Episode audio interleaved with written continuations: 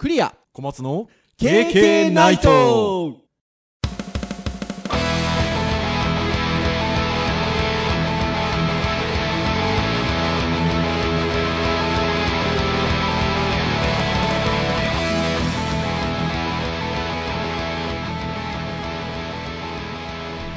！KK ナイトほらこれ思い出したんで。僕3回連続。はい、ということで、経験ナイトでございますよ。はい。お送りをしますのはクリアと。小。松です。はい、どうぞよろしくお願いいたします。はい、ということで、えー、2016年2回目のはい。配信ですかね。はい。いやね、あのー、同窓会、はい。僕出ましたよ。同窓会、年末。おっしゃってましたね。ははい、出ましたし、あのー、紅白ね、見ましたよ。い ああのはー小林幸子、いね。ラスボスラスボス、あれ前回はあまあ。復活しましたよ。いやー、本当に。でね、あのー専任教員のオランダ人の先生からですね、年賀状が届いてですね、これね、な、なんでしょうね、これ2回目の放送なんですけど、そう2回目ですよ。喋りたくて。前回なぜかね、喋れなかったんで、喋りたいなってね。なんでしょうね。ねあのーそんな感じでございますよ、はい。なので、あのー非常にあの年末は私体調を崩しておりましたけど、あのーこう年が明けて多分完全復活。ねここ1ヶ月の中では多分一番フルパワーで。フルパワーでしゃべ喋ってるでしょ？はい。でもね私あれなんですよ。えっと元日の夕方に風邪ひきましてなんかもう残りがですかねそこポッとほんでえっとその夜もうすぐ寝たら次の日から大丈夫でしたまあそこはあれですよう。んあの、単純に休みに入って、ふっと気抜いた瞬間に、そうですよおおいっていう感じで。もう本当そうですよ。だから、いやーもう2016年、いいですね。明けて。えー非常にあの楽しく過ごしておりますけど、はい。あの、まあ、そんなテンションだったので、まあ、紅白は見るわ、なんかこう、まあ、正月明けてテレビも見ーのしてたんですけど、今面白い CM やってますね。はい、なんでしょう？副キャプテン自由化。あ わかる人いんのかなこれ聞いてる。東京ガス？東京ガスのはいはい。CM ですけど、面白いですね。キャプテン翼のうん。高橋先生が、高橋洋一先生。はい、洋一先生が、ななんつったらいいんでしょうね。CM では漫画うん。書いてらっしゃって、その、ふキャプテン翼に対して、副キャプテン自由化。で、サッカー漫画うん。なんですよね。なんかあれですかね、流行りのこの、今流行りのある意味、擬人化に近いものがねえ、いやいや、そう、そうですよね。本当そうですよね。うちの奥さんなんかもそんな別に、あのーまあ、ジャンプ世代とかっていう取り立ててか感じでもないんですけど、あら、この CM 面白いわね、なんつって。そう、あのーサッカーしか書けませんから、みたいなコメントを おっしゃってます。ね謙遜だけど多分事実なんでしょうね。なんかね、あの、秀逸なコメントですよね。すごくあの、高橋先生らしいなんか人柄が。そう、人柄の現れる、すごい、あの、いい CM なんですけど、あの、なんかあれなんですね、小松先生、あの、サイト？はいはいはい。ウェブサイトをご覧になられたんでしょ？はい。なんかちょっとか変わ変わった感じだったんですか？はい。パララックスですよ。あー、パララックスね。これね、聞いてる人、あ、もなんかウェブ関連の人、で、ポカーンとしてる人いまあます、、いるかもしれないですけそれはわど、かりますはい話人いればね。そう、パララックス、パララックスでできてるんですか？まだ引っ張りますけど。はい。あへえ。まああのすごいざっくりした言い方すれば、まあ、動きのあるはい。サイトでできてるってことですよね。動きのあるサイトでできてて、まああの先ほども言った通り、あの高橋洋一先生の漫画をモチーフにした CM が流れてるんですけど、はいその漫画がまあウェブサイトでうんまあ読めると、はい。読めるんだけども、漫画なのにもかかわらずあの動きがあるとね。はい。っていうとなんかあのアニメみたいなものを想像するかもしれないんですけど、どちらかというとこうその漫画って小回りされたものですけどその小回りされたものがこうちょっとこうパーあのツが動く。パーツが動くような感じですよねでそのコマの中を歩いてる人物が少し遅れてうん。入ってきたりとかあのそんな感じのものだと思っていただけるというユーザーのスクロールに合わせて、そう変わってい動きがねくんですよね出てくる。まあ、しあのパラナックス効果、パララックスエフェクト自体は、えっと、視差効果って、視視線の差がある、日本、日本語に直すと、視差効果って呼ばれるものなので、まあ、あの、ズレ、ズレが生じるものをパララックスって言い方しますよね。あの、通常あの、僕も授業でよくパララックスについては数年前から、だいたい日本でパララックスサイトが出てきたのが2012年半ばぐらいからって言われてるので、あの、最近授業でお話しすることも多いんですけど、あの、まあ、よく、あの、言い方として話してるのは、基本ウェブは 2D ですと。はい。あの、X 軸と Y 軸の世界ですと。うん。なので、まあ、例えばページの中に大きな写真が2枚、3枚、4枚貼られていたら、まあ、スクロールしたらそれが均等に上から、うん上、順番にスクロールをしていくと。まあ当たり前のところ当たり前のことですね。ところが、パララックス効果、パララックスエフェクトを適用したサイトに関しては、そこに差がうん。生まれてくるので、後に表示をされ始めた写真の方が、だんだんスクロールスピードが上がってきて、うん。前のものを覆いかぶしていくような動きになったりとか、うん。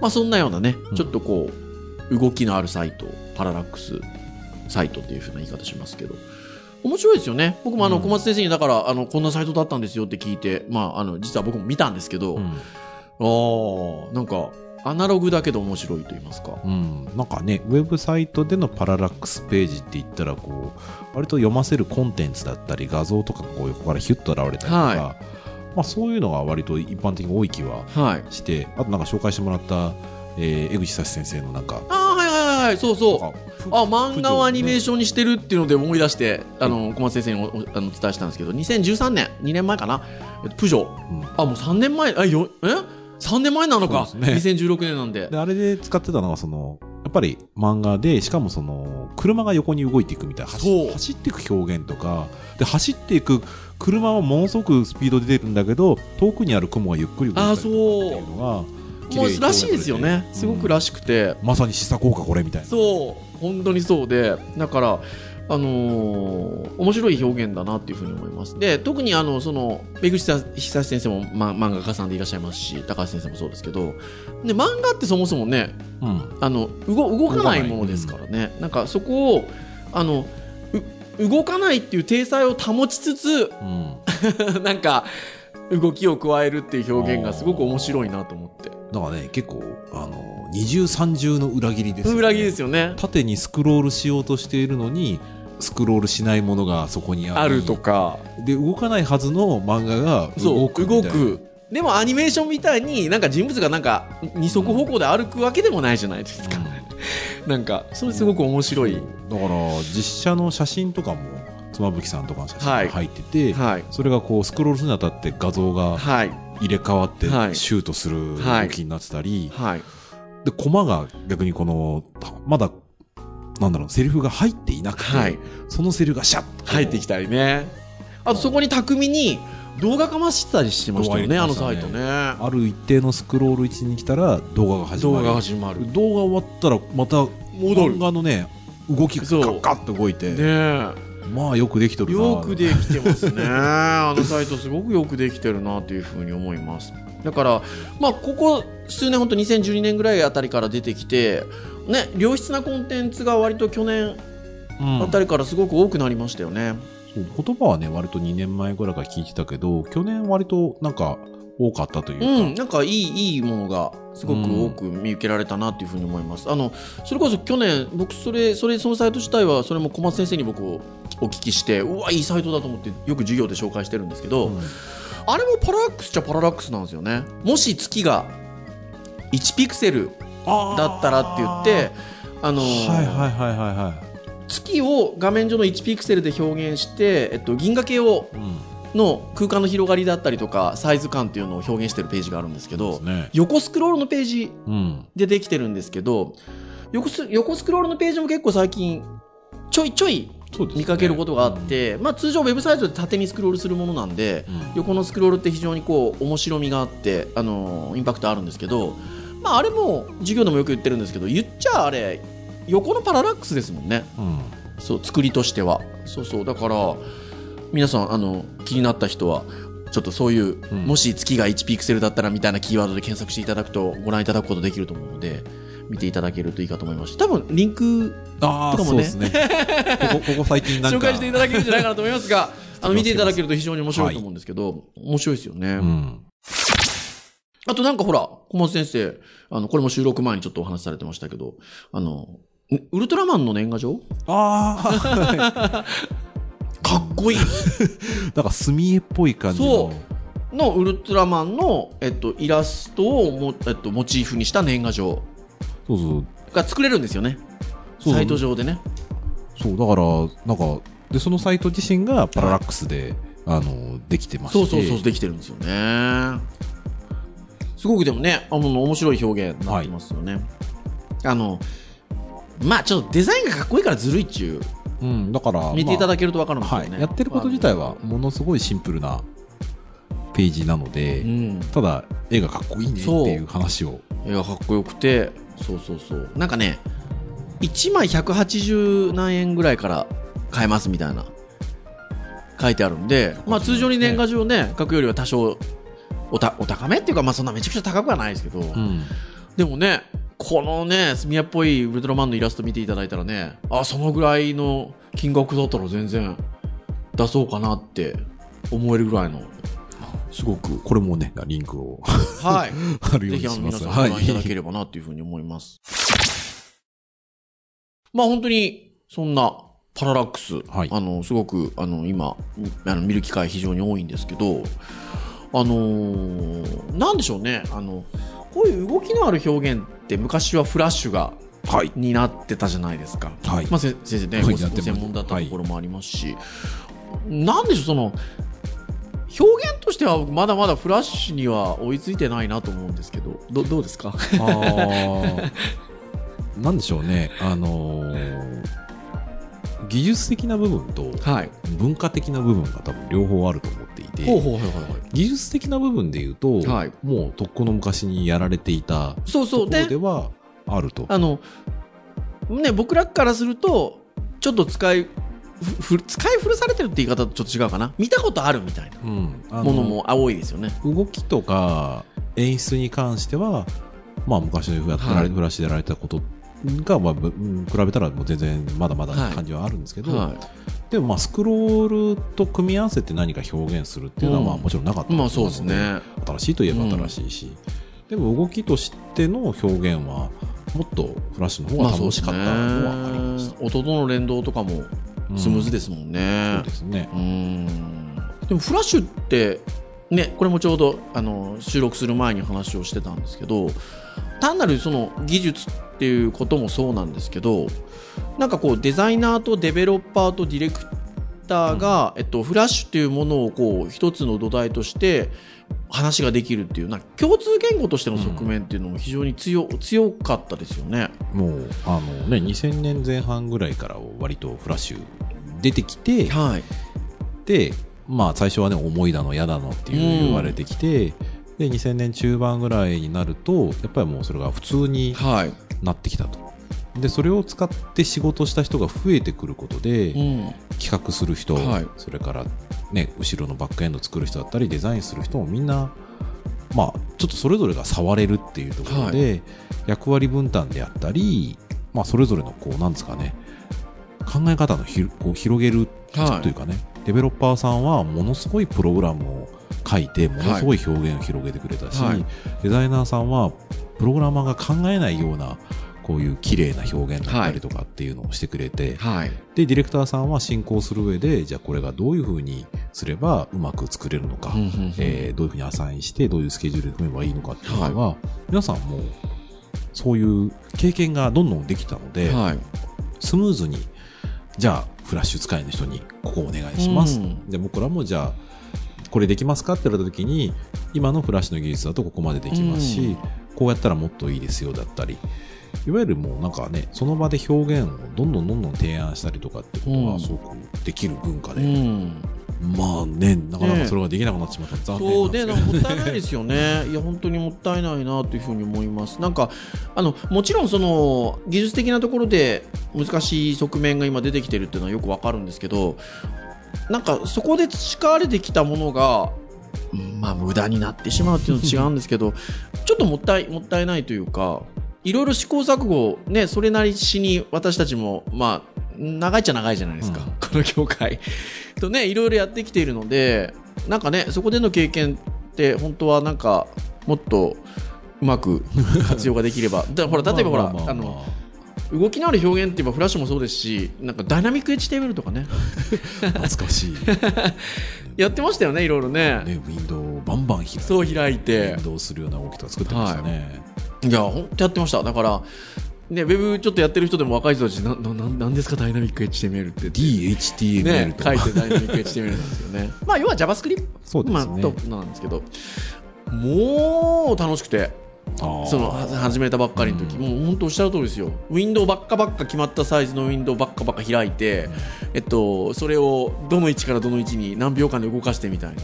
バラバラに出てきたウィンドウが、えっと、ガチャって揃うと一つのうん絵になるみたいなものとか、すげえ作ってましたよ。ね、パシャンとこう消す瞬間にババババって全部消したりとかね。そう。いろいろとやってました。あとは、僕ずっと、あの、何度かこのポッドキャストでも言ってますけど、バンドやってたので、もう、ひたすら、バンドの歌詞が、ウィンドウで、バンバンバンバン出て、うんえっと、それをでアニメーションっぽく見せうん。見せたりとか。なんか一時ね、あの、Google の CM でもありましたよね。ダーってタブ開いて、はいはいはい。ダダダダダダ。ダダみたいな。アニメーションになっちゃう、ね。そうなんかクローズボタンね。ああいう遊び方ししてた雰囲気ですよね、うんダイナミック HTML やってた頃の感じって。そうでも、なんかよくよく考えたら、えっと、今はそれが例えば、なんて言うんでしょう、jQuery とかっていうのを使って、ブラウザの画面の中で、うん。と、コンテンツとして展開していることではあるんですけど、でもね、さっきの話でもありましたけど、なんか割と、あ意外と昔見たぞみたいなうん。ことを新しい道具を使ってやってるケースもあって、あのそういう意味で言うと決してやっぱりその時の経験とかって無駄じゃないんでしょうね。うん、無駄じゃないと思うんですけどね。ただまあ、なんか一般化されてるものが、なんか、これが普通というか、ね、はい、うん。まあ、マーケティングであったりとか、はい。そういったところで重要視されるところで、はい、なんかその遊ぶというか、はい、うーん。ダイレクトに表現としては正しいんだけど、はい。なんかこうユーザーに考えさせたりとかん？どうなんだこれ？あでも動いたこうなんかそこでやっぱり想像しなかった動きとか、与えたりとか。はい、まあ勉強になりましたね。それはもう本当にバナナアニメーション作ってる時でうん。もすごくありましたし、うん、でも今やもうなんだろうフラッシュみたいなその誰でも作れるっていうものではなくなってしまったので、あとはもう文化的にそういうのが普通じゃなくなっちゃったので、うん。なんかねだからうちの学生とかにもこう面白い発想学生っぽい発想してほしいなと思ってもなんかそれがねすぐに社会にこう、はい。自分たちで表現するものにまだ今ならないので映像とかだったらいいんですけどね。ちょっとなんかそこが僕らとしてはなんか楽しめるものもっとあればいいのうにな、んまあ、そういうのとまだパララックスとかはねはい、あの、うん、楽しめる一つの表現だなと思って。フラッシュって、まあ、あのそのアプリケーションの名前自体はうん。アニメート？あ、あ今度ね、変わりますはい、ね。か、か変わりますけど、まあ、ちょ、ちょっともう分かりやすくフラッシュ。うんもう、フラッシュは、不活ないですかね？まあ、不活を何をもって不活って捉えるのかあれですけど。まあ、あの、少々ね、いろいろと、あの、ネット界隈では、はい。その、フラッシュはオワコンとかね、はい。あの、いろいろな記事があって、はいいや、そうじゃない、いや、全然大丈夫だって、うんいろんなことがあるんですけど、うん。僕個人的に一応今持ってるのは、うん。僕のね、ちょっと喋り方もちょっと良くなかったんですけど、はい。フラッシュってうん。名前変わったじゃないですか。うんで名前変わったような一つに、うん。フラッシュって言葉の持つ意味が3つあるんですよ、僕ほうほうほうほうほう。一つは、お、面白そうな話だあぞ。の、プラットフォーム、はい。フラッシュプレイヤーっていう再生はいはい環はいはいはいはいはいはい。が一つ。はい。で、えーフラッシュっていう制作環境。はい。制作環境。はい。僕が、まあ、授業とかで教えている、えーツールですね。そのツールを使って、でクラッシュコンテンツを作ると。はい。で、うん。えっ、と、よく言われるのは、終わったよって言われたのは、はいフラッシュプレイヤー。はいはいはい。いわゆる再生環境がもうタブレットとか、えースマートフォンでもう使えないよ。はい。そうするともう、ね、広告業界バッと手を引いて、結局もうフラッシュプレイヤーはダメだ使えない、はいフラッシュは終わりだっていう風になったもので、フラッシュって終わりなんでしょ、はいはいフラッシュってツールは終わりなんでしょいやいや、そんなことないよって言ってる人たちは、いわゆるフラッシュコンテンツ、それからフラッシュっていうツールが終わったわけではない。はい。今でも HTML5 の、ね、企画にはい書き出せてたりとか、はえー映像も書き出せるし、はい。自分も書き出せると。なので、あの、復活はないんですかって言われると、はい。えーと多分環境、再生環境的なものの復活は、はい。僕はまあ、ちょっと難しいな。厳しい。あの、かなり偶然というか、時代に即したものとプラットフォームは奇跡的に融合した、はい。僕はものだと思ってるので、おいそれと簡単には多分復活しないかな。なただ、アニメーションを作るツールとしては非常に優秀なので、はいそれを何か表現のツールとして使っていくこと自体は、全然まだまだ使えるな。ただ新しい機能が、その、アドビさんがね、い考えて乗っけていく価値があるかっていうと、ちょっとね。アニメーションそのものに関してはもうある意味完成されてるツールではあるので、はいは そこちょっと難しいところなんですよいなるほね。どね。いや、そういう聞き方したのが、なんかほら、技術って世につれと言いますか、そもそもフラッシュがわーってきたあの2000年代頭ぐらいの時って、それこそ JavaScript の方が、うん。なんか立場的にはもうどうなのみたいなうん。雰囲気もあったじゃないですかあ。りましたね。ねえ。まあ、若干知りかけてたっていうか、はい。そこがね、うわーっとうん。時代も変わればこれだけ盛り上がってくるのもあるんだなっていうのもあり、よくね、文献で見ると、AJAX っていうその JavaScript と呼ばれてる技術のね、はい一つの通信の技術はいが、できたから復活できたって話がありますけど、ね。ワンパン、ワンパンチ、ワンパンチ。いや、そういう意味で言うとなんかね、まあわかんないですよね。だからフラッシュもね、フラフラッシュっていう、そう今言った通りちょっと意味合いがいろいろあるのであれですけど、いやほら、そういう意味で言うと、あの、あれですよほら、ジフアニメ。うん。なんちゅうのはもうえらい古い、うん。だいぶ前からね、アニメーション 89A ってぐらいのもんですから。はい。ああ、そうか、ねそうですね。そうですけど、最近ね、見ますね。そうですね。そう、その、うんまあ、あの、その、決してその、なくなってしまったものじゃもちろんないですけど、うんなんかほら、Facebook なんか見てても、自分アニメサポサポサポートしたりというか、まあ、あの、うんね、あったりとか、ねいや、なんか、改めて、再評価されてる面もあんあるかなと思って。うん、そうですね。もう、僕もデジタルハリウッドで、スクールで自分がその、えー、習ってた頃に、ウェブの授業ちょっとだけあったんですよ。はい僕が受けた専攻のコースでは。はい。2日くらいかな。うん。その中でやっぱり感動したのって、その自負ビルダはいはいはい、はい。0.5とかなんかそういうフリーウェイかなんかで、はい。連番の画像をこう配置して書き出すと、ほうアあニメーショえンできてるそ。ええそれってあれですか？えっと小松先生がデジハリの学生だった時の話ですか？ああはいはい98年です。はい。そっかそっかそっはいはいはでそれくらいやっぱりインパクトその頃は、はいでその後にちょっとフラッシュは習ったりはしたんですけうどん最初はやっぱり自負アニメでしい。た、まあそうですよね。僕なんか、僕も学生、デジハリの学生だった時は98、99ぐらいの感じの、うんちょっと境目ぐらいの時の時期なんだけど、は、あれですよ。ファイアワークスですよ。あそうそうそう。僕は最初の時はそのフリーウェアと、はいあとはその後はイメージレディですねああ、イメージですね。本当そうですね。もうまた業界業界のねねえ。ホイホイネタになっちゃいますそう。だから自負アニメ。いや、ほんとそうで。まあね、色数の問題はありますけど、うん、プレイヤーいらないしね。そうですね標準のブラウザで全然そうそう。問題ないのでだから、まあ、そのあたりが古い技術ではありますけど、なんかまだまだまた場合によっては評価されるうん面なのかなっていうのまあはね。ね、あの、ある意味、もう昔の、あの前のお酒の宣伝じゃないですけど、まあ何も足さない、何も引かないじゃなくて、は自負アニメって、そうやとアニメーション専門にしてるところで、い。はい。すごくいいんですよ。で、はい僕はなんでそれがいいかというと、フラッシュは、僕はいい技術だと思ってるんですよ。はい。一個だけ、前にその、論文じゃないけどなんか記事書いたときに、はい。あの、書いたのが、タッチパネルとの相性はすごい悪いんですよ。ああ、そうね。インタラクティブなものを作るときに、ブラウザ上でフラッシュが動いてるときに、はいスクロールするような初初動、例えばフリックって呼ばれてるようはいはいはいはいな初動した場合にこれはスクロールさせるのかっていうブラウザのネイティブの、ねうん動きと、うん。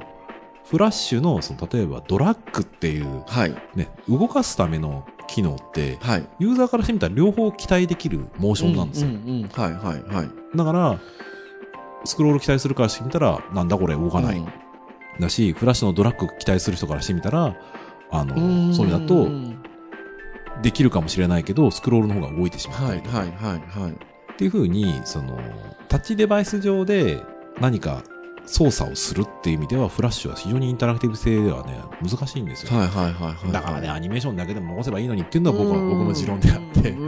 で、自負アニメはそういう意味だと、ある意味画像として、ね、あー操作はできるかもしれないけど、そこまでできない。もう何も足さないじゃないけど、足せないっていう部分としては、は使いやすいはあ。なんてことを考えああ、たりはしてね、面白いですね。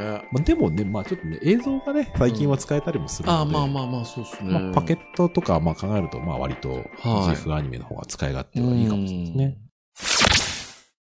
あと、あれどうですか？なんですか ?A ピング。ねえ。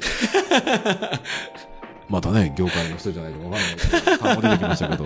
ピングっていうフォーマットがあるんですよね。ポータブルネットワークグラフィックスっていうのにアニメの機能を持たせたものですよね。まあ最近のフォーマットなので、見られる環境がね、まだ落ち着くまでは、ねえ、そういう意味だと、ちょっと、また言葉わかんないとあれですけど、はい。インターネットエクスプローラーもね、8、おー9、確か、そうですよ。サポート、なんか、えっと、いつだっけ？12日か13日だから、多分切れてるかな？はい。